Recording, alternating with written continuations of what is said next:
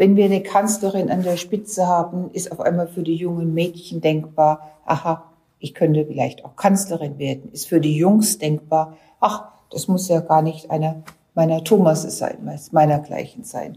Und äh, dieses denkbar machen in der Gestaltung der Lebensverläufe und äh, sozusagen Vorstellungen eines Lebens unserer Kinder ist schon immer ein sehr, sehr wichtiger Antriebspunkt für mich gewesen.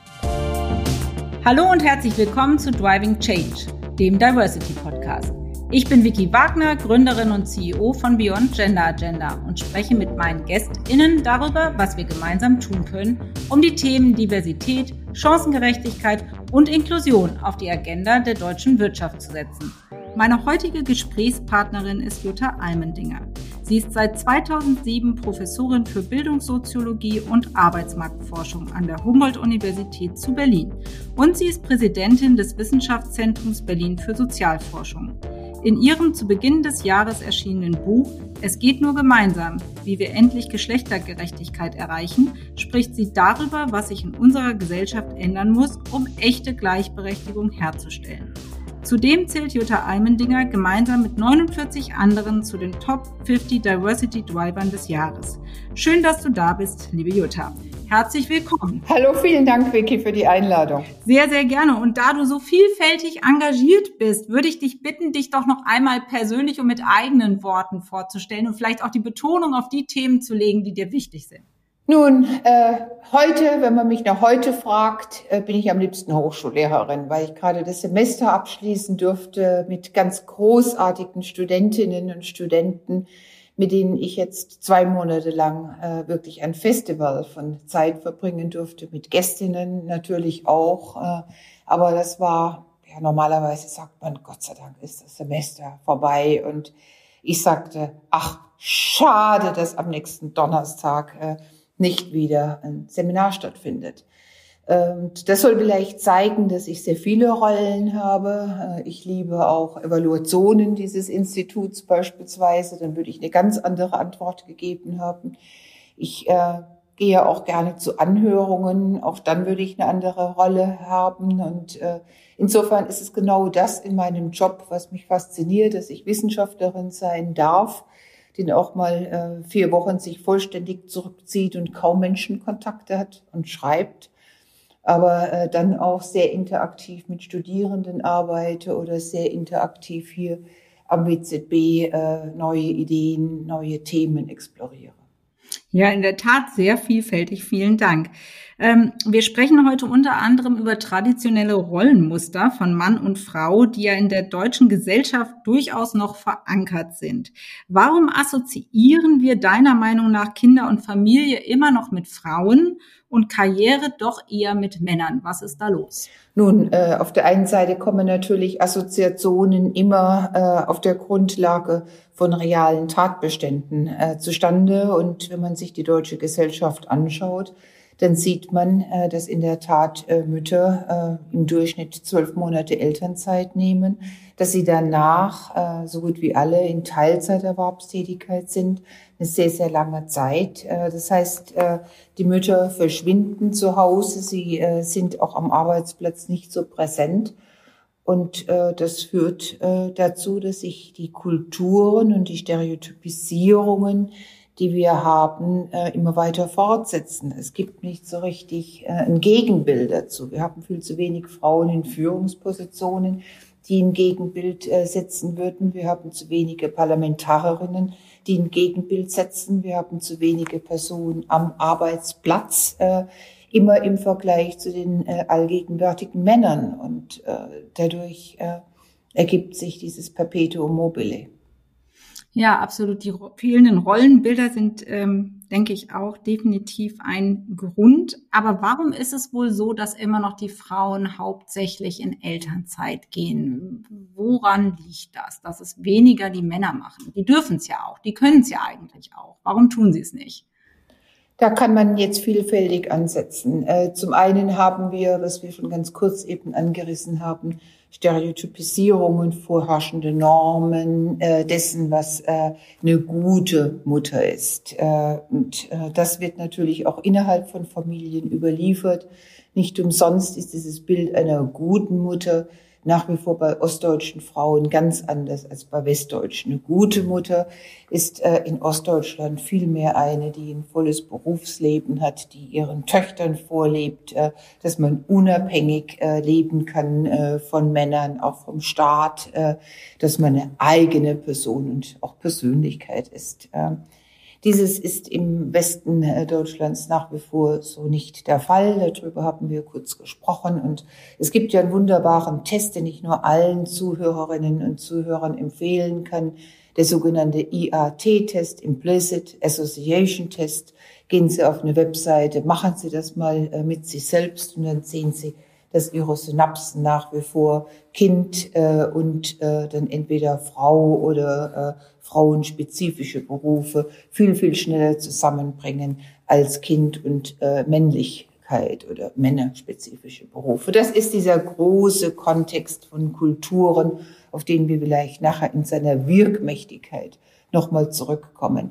Der zweite Grund äh, sind Strukturen. Und diese Kulturen und die Strukturen, die füttern sich natürlich gegenseitig permanent. Das ist so ein Netz und dann stecken sie sich da die Karotten gegenseitig zu.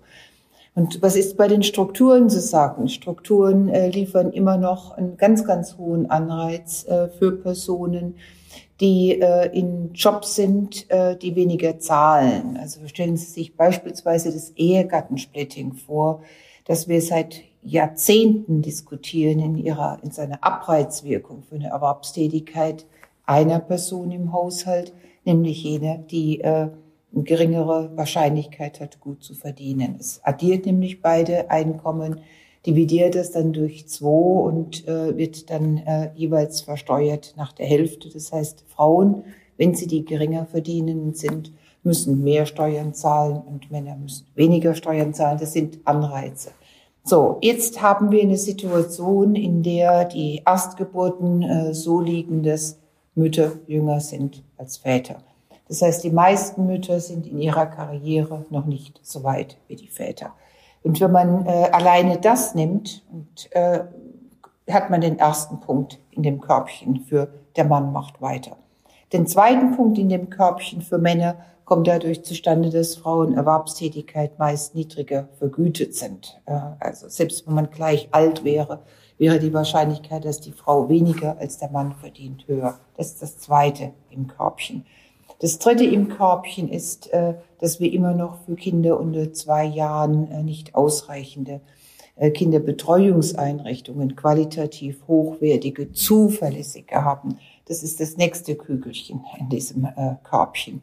Dann äh, hat man äh, diese ganze Frage der kostenlosen Mitversicherung dabei. Das würde auch was kosten, was man spart. Das ist das nächste Kügelchen äh, da drinnen. Dann macht man sich Vorstellungen, oh je, wie geht's denn mit unseren Halbtagsschulen weiter? Das ist das nächste Kügelchen.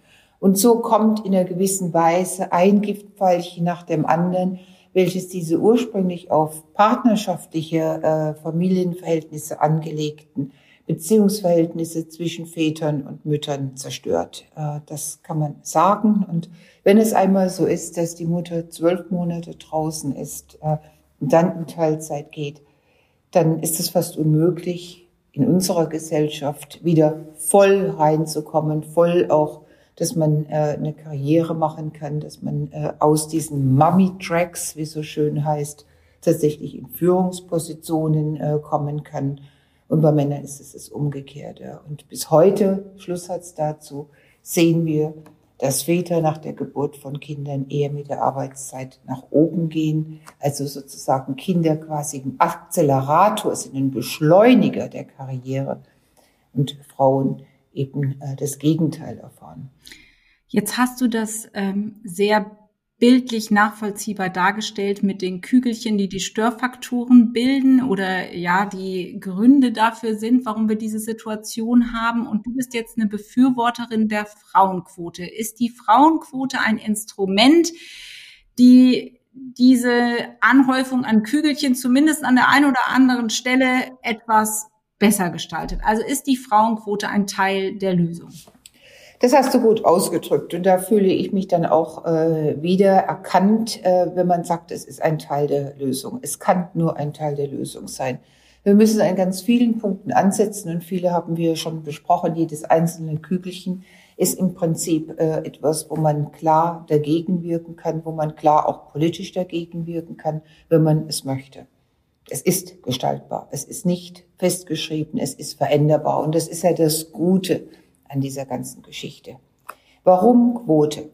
Was wir kennen, und das war ja auch deine erste Frage nach den Kulturen, ist für uns denkbar.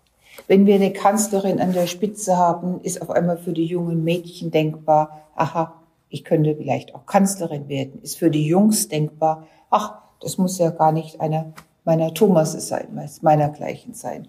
Und äh, dieses denkbar machen in der Gestaltung der Lebensverläufe und äh, sozusagen Vorstellungen eines Lebens unserer Kinder ist schon immer ein sehr, sehr wichtiger Antriebspunkt für mich gewesen.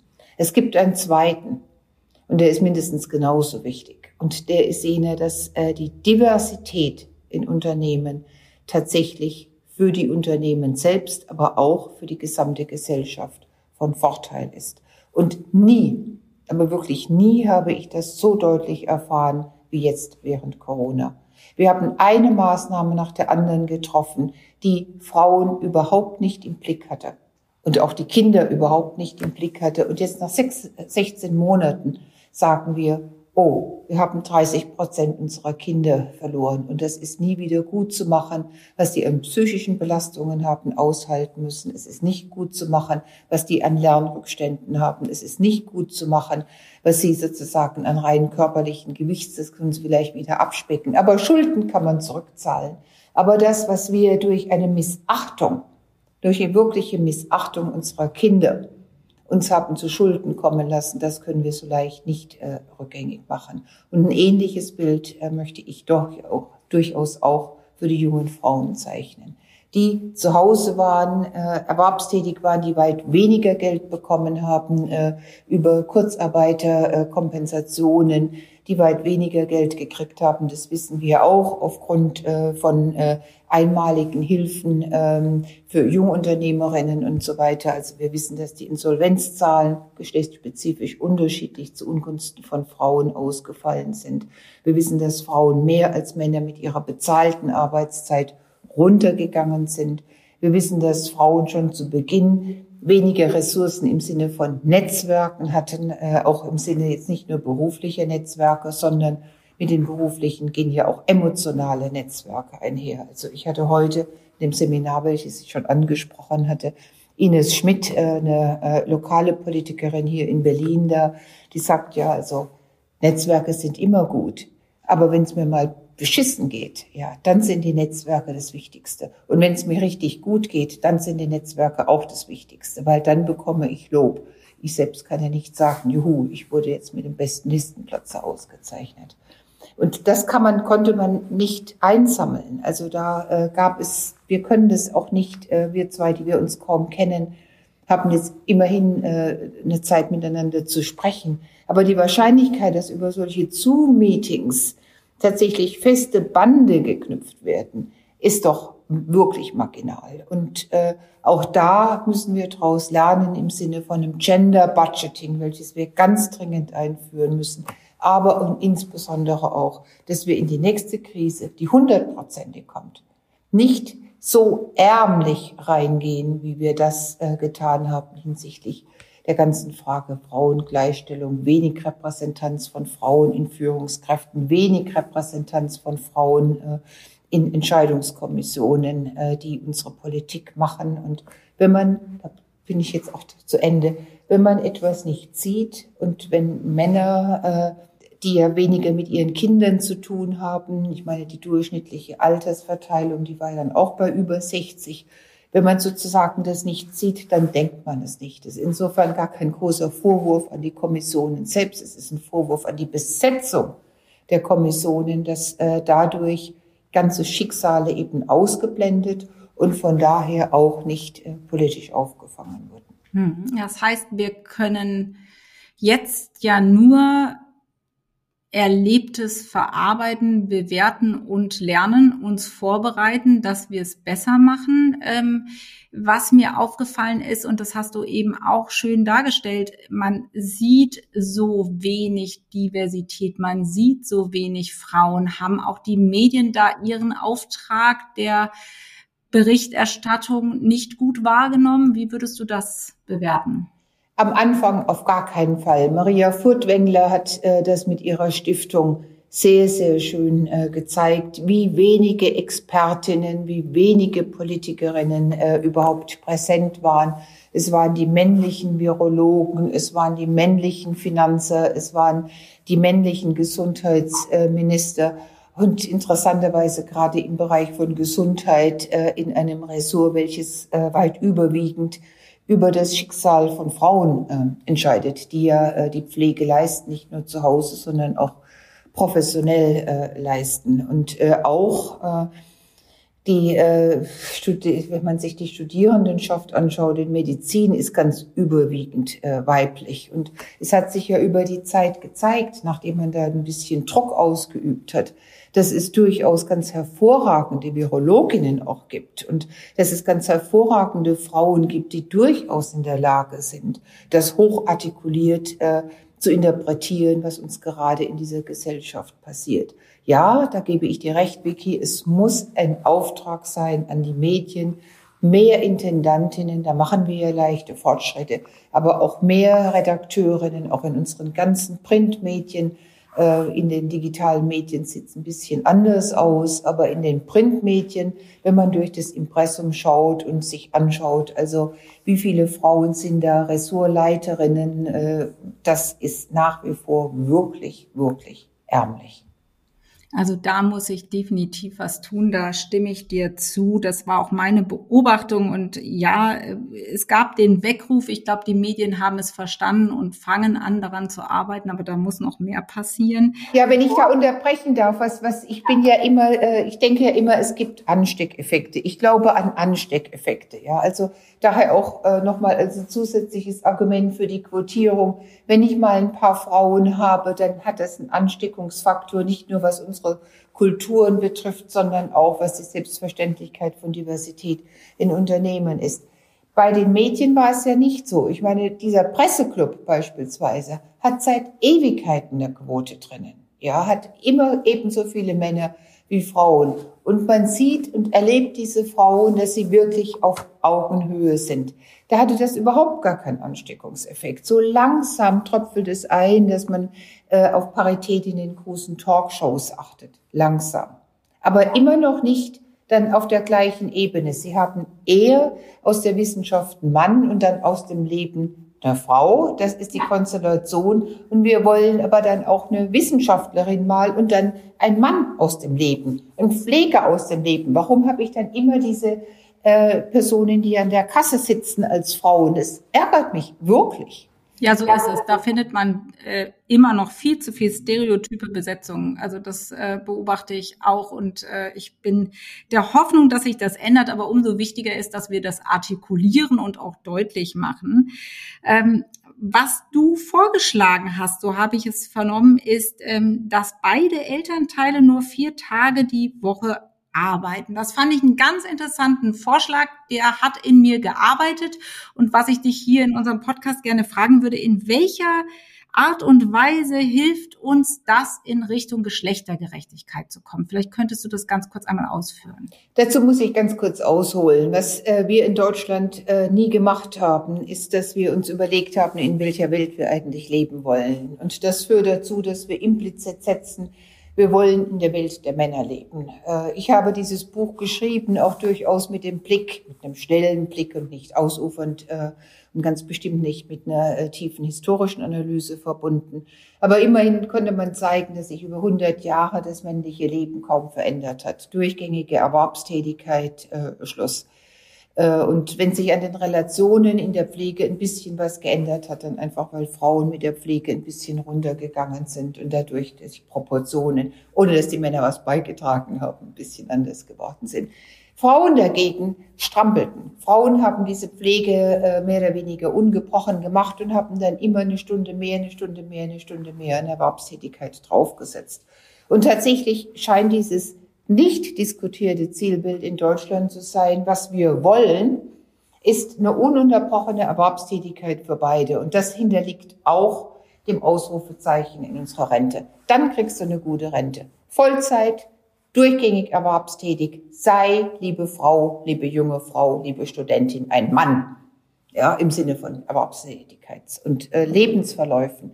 Das ist nicht hinterlegt durch äh, Kindergarten und so weiter und so fort.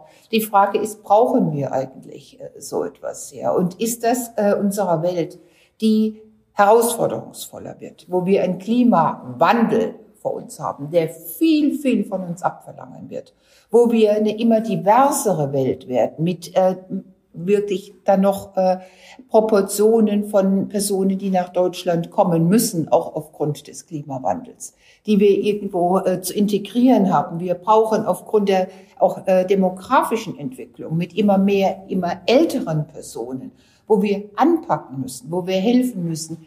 Ist das die richtige Vorstellung? Und da würde ich sagen, nein, die richtige Vorstellung ist einfach das Erwerbsvolumen, welches wir heute haben, beizubehalten und einfach anders zwischen Männern und Frauen zu verteilen. Das heißt, diese 32 oder 33 Stunden Woche, die ich propagiere, die in vier Tagen dann geleistet werden kann, aber nicht geleistet werden muss. Ich bekomme diese Stundenzahl auch äh, damit äh, hin, dass ich äh, durchgängig fünf Tage arbeite, aber weniger.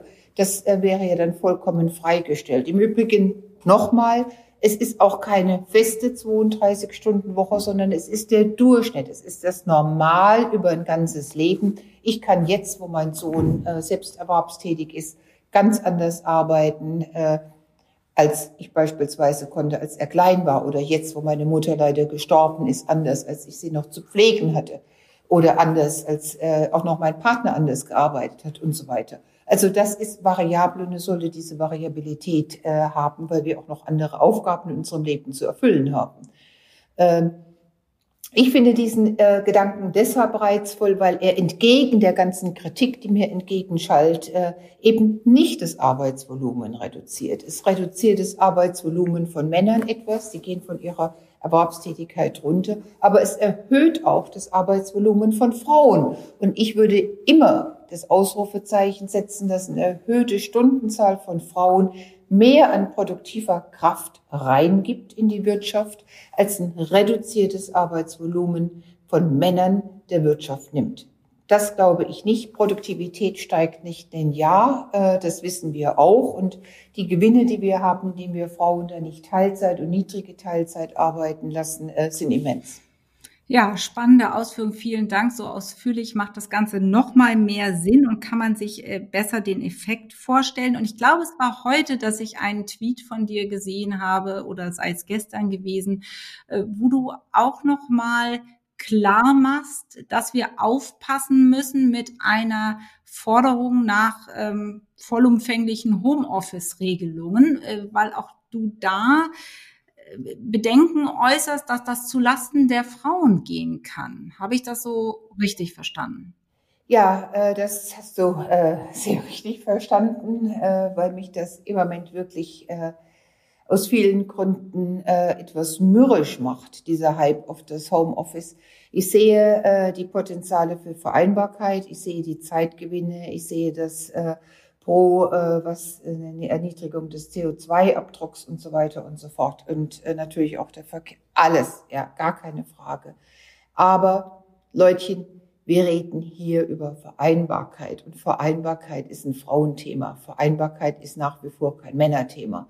Das heißt, ich würde ja auch diese Homeoffice-Sache da mehr umarmen, wenn ich mehr Männer in Teilzeitarbeit hätte, äh, von denen ich dann dächte, na ja, dann können die das. Aber es führt dazu, und nicht umsonst nannte ich das sehr früh auch schon in meinem Buch, eine Tendenz der Verheimlichung von Frauen, äh, dass Frauen aus dem öffentlichen Raum mehr entzogen werden. Und wir brauchen, wir brauchen im Moment zumindest noch die Sichtbarkeit. Wir brauchen nicht eine vollumfängliche Präsenz, sonst wäre ich nicht für die 32-Stunden-Woche. Aber wir brauchen eine Sichtbarkeit, wir brauchen die Kontakte. Wir brauchen nach wie vor, äh, dass die Leute um uns herum sagen, wow, diese Frau, interessanterweise heißt es ja dann, steht ihren Mann.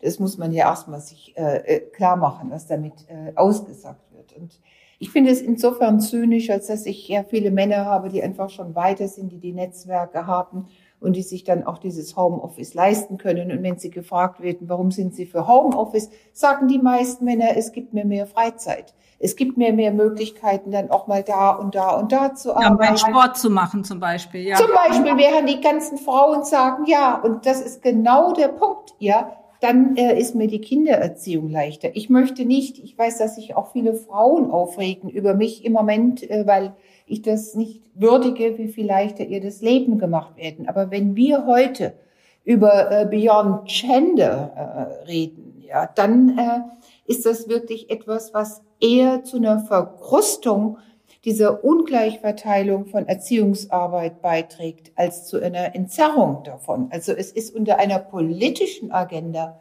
das Gegenteil von dem, was ich möchte. Ich möchte, dass Männer länger zu Hause sind und dass Frauen sichtbarer werden. Und wenn wir da eine andere Welt haben, dann gerne auch Homeoffice. Gerne auch von mir aus jetzt schon einen Tag, aber nicht in dem Ausmaß, wo das gehypt wird. Ja, so ähm, hatte ich das auch interpretiert und verstanden. Und für mich war das ein Lichtblick, als ich äh, diesen Tweet gesehen habe, weil es diese Thematik einfach mal verdeutlicht und sichtbar macht. Man muss sich auch erstmal bewusst werden, ja, weil im Prinzip ist ja Homeoffice erstmal was sehr Positives, was man bejahen möchte. Aber wie du eben auch schon in, bei einer anderen Antwort angeführt hast, es fehlt. Es ist so eine soziale Verarmung, die damit einhergeht, weil die Kontakte fehlen, der, der, die, der menschliche Austausch, das menschliche Netzwerk und eben diese Nachteile für die Frauen entstehen. Also insofern äh, vielen Dank dafür. Was du eben auch schon mal angedeutet hattest bei einer Antwort, war äh, unsere steuerliche Ausgestaltung des Miteinanders. Ähm, wir haben aktuell das Ehegattensplitting und ein Vorschlag von dir lautet, ein Familiensplitting einzuführen. Was steckt dahinter? Ja, äh, ich hatte ja das Ehegattensplitting und sozusagen die negativen Folgen äh, für eine Person, die im Moment vielleicht noch nicht so weit ist äh, mit der äh, Verdienstentwicklung äh, weniger verdient und äh, dann eben Steuererleichterungen durch ein Splitting äh, deutlich sind, erwähnt. Ähm, Alternativen brauchen wir uns gar nicht großartig auszudenken. Wir brauchen nur in die Nachbarländer zu schauen. Selbst Österreich hat kein Familie, hat, hat kein Ehegattensplitting, sondern Familiensplitting. Wir können auch auf eine Individualbesteuerung gehen, wie die skandinavischen Länder das machen, mit natürlich den großen Freibeträgen für die, die das Geld brauchen, nämlich für die Kinder. Äh, und äh, das äh, ist etwas, was wir dringend äh, in den nächsten Koalitionsvertrag aufzunehmen haben, so wie es die Quote in den letzten äh, Koalitionsvertrag äh, bekommen hat, so dass wir dann wirklich äh, den Einstieg äh, zumindest hinbekommen in der nächsten Legislaturperiode. Natürlich äh, würde ich nie so radikal sein und äh, sagen, also alle, die davon profitiert haben, werden sofort umgestellt. Es gibt immer diese Großväter- oder Großmütterregelungen oder Übergangsregelungen. Das gab es auch bei der Rente für 67. Aber wir müssen endlich, endlich, endlich äh, den Ausstieg äh, hinkommen, das erste und dann den Einstieg in ein neues Modell für die nachwachsenden Generationen, wo es doch so wichtig ist, äh, dass sie ganz äh, viel klarer sehen, was eigentlich äh, Sache ist. Ich nenne nur noch mal eine Zahl. Die 1985 Geborenen, das sind wirklich noch keine Alten, ja. Die 1985 geborenen Frauen mit zwei Kindern haben über ihr ganzes Leben hinweg eine Million Euro weniger an Gesamtlebensgehalt äh, zu erwarten als äh, Väter mit zwei Kindern. Und das macht das deutlich. Das ist nicht nur das Ehegattensplitting, aber das Ehegattensplitting ist wieder, um bei meinem Bildchen zu bleiben, ein Kügelchen, welches zu dieser wahnsinnig großen Differenz beiträgt. Ja, ganz wichtig, sich das nochmal zu verdeutlichen, vor allen Dingen jetzt gerade zu dieser Zeit kurz vor den Bundestagswahlen eine wesentliche Forderung, die man sehr laut erheben sollte. Vielen Dank dafür. Ähm, leider kommen wir so langsam zum Ende und ich hätte noch eine letzte Frage, bevor du natürlich mir eine Frage stellen darfst, liebe Jutta. Ähm, eine geschlechtergerechte Welt funktioniert, äh, so sagst du es auch in deinem Buch, nur als gesamtgesellschaftliches Engagement wie weit sind wir denn in der Welt mit dem gesamtgesellschaftlichen Engagement und mit wirklich echter, gelebter Geschlechtergerechtigkeit? Nun, äh, die Zahlen zeigen es sehr eindeutig, wie weit wir weg sind. Ich brauche nur an die Millionen anzuknüpfen, die ich eben äh, nannte. Äh, ich bin ja keine Anhängerin dieses Gender Wage Gaps, weil es schlichtweg nicht äh, in Rechnung setzt, äh, dass die äh, Zahl der Arbeitsstunden, mit denen dann dieser Wohlstundenunterschied multipliziert wird, so unterschiedlich ist. Insofern diese Million ist ganz, ganz anschaulich. Wir sehen das dann umgekehrt bei diesem Gender Care Gap der äh, ja immer trivialisiert wird, hoch mit 51 Prozent. Das ist keine Zahl, die ich ernst nehme, ehrlicherweise, weil äh, bei diesem Care Gap äh, ist auch das Einkaufen dabei, ist auch äh, die Gartenpflege dabei, ist auch den Müll runterbringen dabei. Wenn man es nämlich wirklich auf die Erziehungsarbeit setzt, das, was dann die Mental oder die Cognitive Loadout macht, dann sind wir bei mehr als 100 Prozent Unterschied. Also, und ich könnte jetzt äh, über Frauen in Führungspositionen reden. Wir haben wirklich verdammt viel zu tun. Wir wissen, wo wir anzusetzen haben. Meines Erachtens müssen wir daran ansetzen, dass Männer viel mehr in diese Frauenwelten reingehen und nicht nur von Frauen verlangen, dass sie viel mehr in die Männerwelten reingehen. Dann wird sich auch für Arbeitgeberinnen und für Arbeitgeber das nicht so klar darstellen, dass sie Führung und die Unterstützung an Männer geht, weil nämlich beide gleichermaßen zuverlässig am Arbeitsplatz äh, sind. Ja, ein schwaches äh, Testat, äh, Fortschritte ein bisschen über die Zeit, aber wir brauchen nicht nur kleine Fortschritte, wir brauchen einen Ruck, um mit Roman Herzog und seinem Bildungsruck da jetzt zu antworten. Die Zeit ist reif, wir haben jetzt äh, Wahlen, wir können wählen gehen und wenn dann die Ressorts ressortübergreifend für eine Gleichstellung sich einsetzen, über das Wirtschafts-, über das Finanz-, über das Gesundheits-, über das Familienressort und die Justiz, dann schaffen wir das auch. Welch wunderbares Schlusswort. Herzlichen Dank. Ich freue mich auf den Ruck und wir werden ihn unterstützen, wo wir nur können. Welche Frage hast du zum Abschluss für mich mitgebracht? Das, ich bleibe sehr, sehr gerne bei dieser Frage von äh, Diversity, äh, auch äh, Beyond Gender. Also Beyond Gender wäre natürlich auch die Frage, wie wir Frauen, die aus weniger privilegierten Verhältnissen kommen, als äh, wir zwei jetzt äh, sichtbar machen und auch in Führung bringen. Es hat äh, mich sehr beschäftigt, äh, mit Leuten zu reden, die sich einfach nicht wiederfinden in der Regierung, die sich auch nicht wiederfinden in solchen Gesprächen wie jene äh, zwischen uns, weil sie sagen, also das ist von meinem Alltag so weit weg, über was die reden. Äh, da hätte ich gerne Anschluss. Und wie man das mit eurer ja wirklich wunderbaren äh, Kampagne macht, mit eurer wunderbaren Aktion, äh, wie du das total toll gestaltest. Was wären da Möglichkeiten, auch an solche Frauen näher ranzukommen und ihnen Sichtbarkeit zu geben? Ja, vielen Dank für diese Frage und vielen Dank auch für die wertschätzenden Worte. Das freut mich natürlich aus deinem Munde ganz besonders. Und das ist eine Frage, die ich mir so nicht alltäglich stelle. Da bin ich ganz ehrlich. Momentan liegt unser Fokus darauf, Diversität in der Bandbreite und Vielfalt erst einmal sichtbar zu machen. Ähm, wir adressieren die Unternehmensführungen und rufen diese sehr deutlich und lautstark zur Veränderung auf. Wir leisten da auch Hilfestellung, wie Veränderung aussehen kann. Wir machen da die nicht vorhandene Diversität sichtbar mit unseren Tools.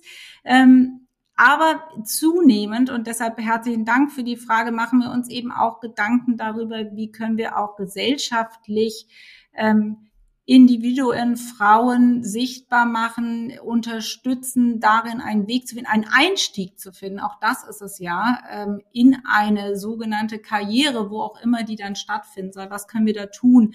Ähm, eine pragmatische Maßnahme war tatsächlich jetzt äh, zu unserem kommenden German Diversity Award die Kategorie Unsung Hero einzuführen. Ähm, tatsächlich genau mit dieser Intention. Es gibt sie, die Heldinnen und Helden. Cool, cool. Dann habe ich ja die richtige Frage gestellt, ohne es zu wissen. Ja, perfekt. Das ist das Schöne daran, wenn man sich nicht abspricht. Nein, in der Tat. Deswegen haben wir das gemacht, weil uns das ein Herzensanliegen ist, diesen Heldinnen und Helden des Alltags oder auch in ihrem spezifischen beruflichen Kontext Sichtbarkeit zu verleihen und eben auch ja, eine Gleichstellung mit allen anderen. Und bei uns sind ja viele Top-Führungskräfte sehr, sehr sichtbar, aber dass sie in diesem Kontext stattfinden können, dass sie gesehen werden, gewertschätzt werden und dass wir gemeinsam uns eben überlegen, wie wir Wege finden können, noch mehr Zugänge zu schaffen. Deswegen auch haben wir die Dimension Social Mobility, soziale Herkunft jetzt neu aufgenommen in unsere Diversitätsdimensionen, ähm, weil ich tatsächlich der festen Überzeugung bin, dass das ein ganz dringendes Thema ist, dem wir uns stellen müssen aus äh, vielerlei Begründungen. Da bin ich aber ehrlich, da sind wir tatsächlich noch in der Werkstatt unterwegs. Da ist es mehr bemühen, als dass ich heute sagen kann, wie sieht die Lösung aus. Aber vielleicht ist das ein kleiner erster Schritt und ähm, ja, wir arbeiten da weiter dran. Ich nehme diese Gedankenarbeit sehr, sehr gerne mit. Das freut mich immer sehr. Ähm, wir müssen ja auch im nächsten Jahr schauen, dass es zügig weitergeht. Insofern werden wir darauf umdenken. Für heute erst einmal herzlichen Dank für diesen sehr inspirierenden Austausch. Ich habe so furchtbar viel lernen dürfen. Es war mir eine ganz, ganz große Freude. Herzlichen Dank für deine Zeit und herzlichen Dank für das schöne Gespräch. Vielen Dank, äh, Vicky, mich zum Denken zu bringen und vielen Dank an Insa äh, für die Technik. Dankeschön. Sehr gerne. Ich hoffe, euch hat diese Folge von Driving Change, dem Diversity Podcast, gefallen. Neue Folgen gibt's immer donnerstags. Und damit ihr keine Folge verpasst, abonniert uns gerne auf allen gängigen Podcast-Plattformen und folgt uns auf LinkedIn, Instagram und Twitter. Falls ihr Ideen habt, welche GästInnen ich einmal in unserem Podcast einladen soll, macht doch gerne einen Vorschlag.